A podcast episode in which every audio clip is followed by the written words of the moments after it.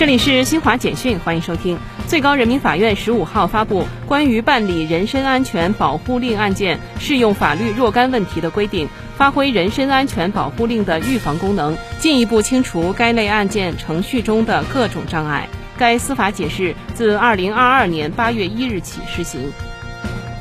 中国农业发展银行董事长钱文辉表示，农发行聚焦农业农村重点领域和关键环节，进一步加大政策性金融支农力度。上半年累放贷款一点四万亿元，同比多投放两千一百九十八亿元。六月末贷款余额七点三七万亿元。斯里兰卡议长阿贝瓦德纳十五号宣布接受总统戈塔巴雅拉贾帕克萨辞职。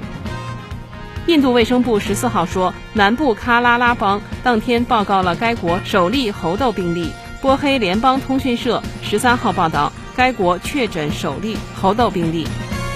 以上，新华社记者为您报道。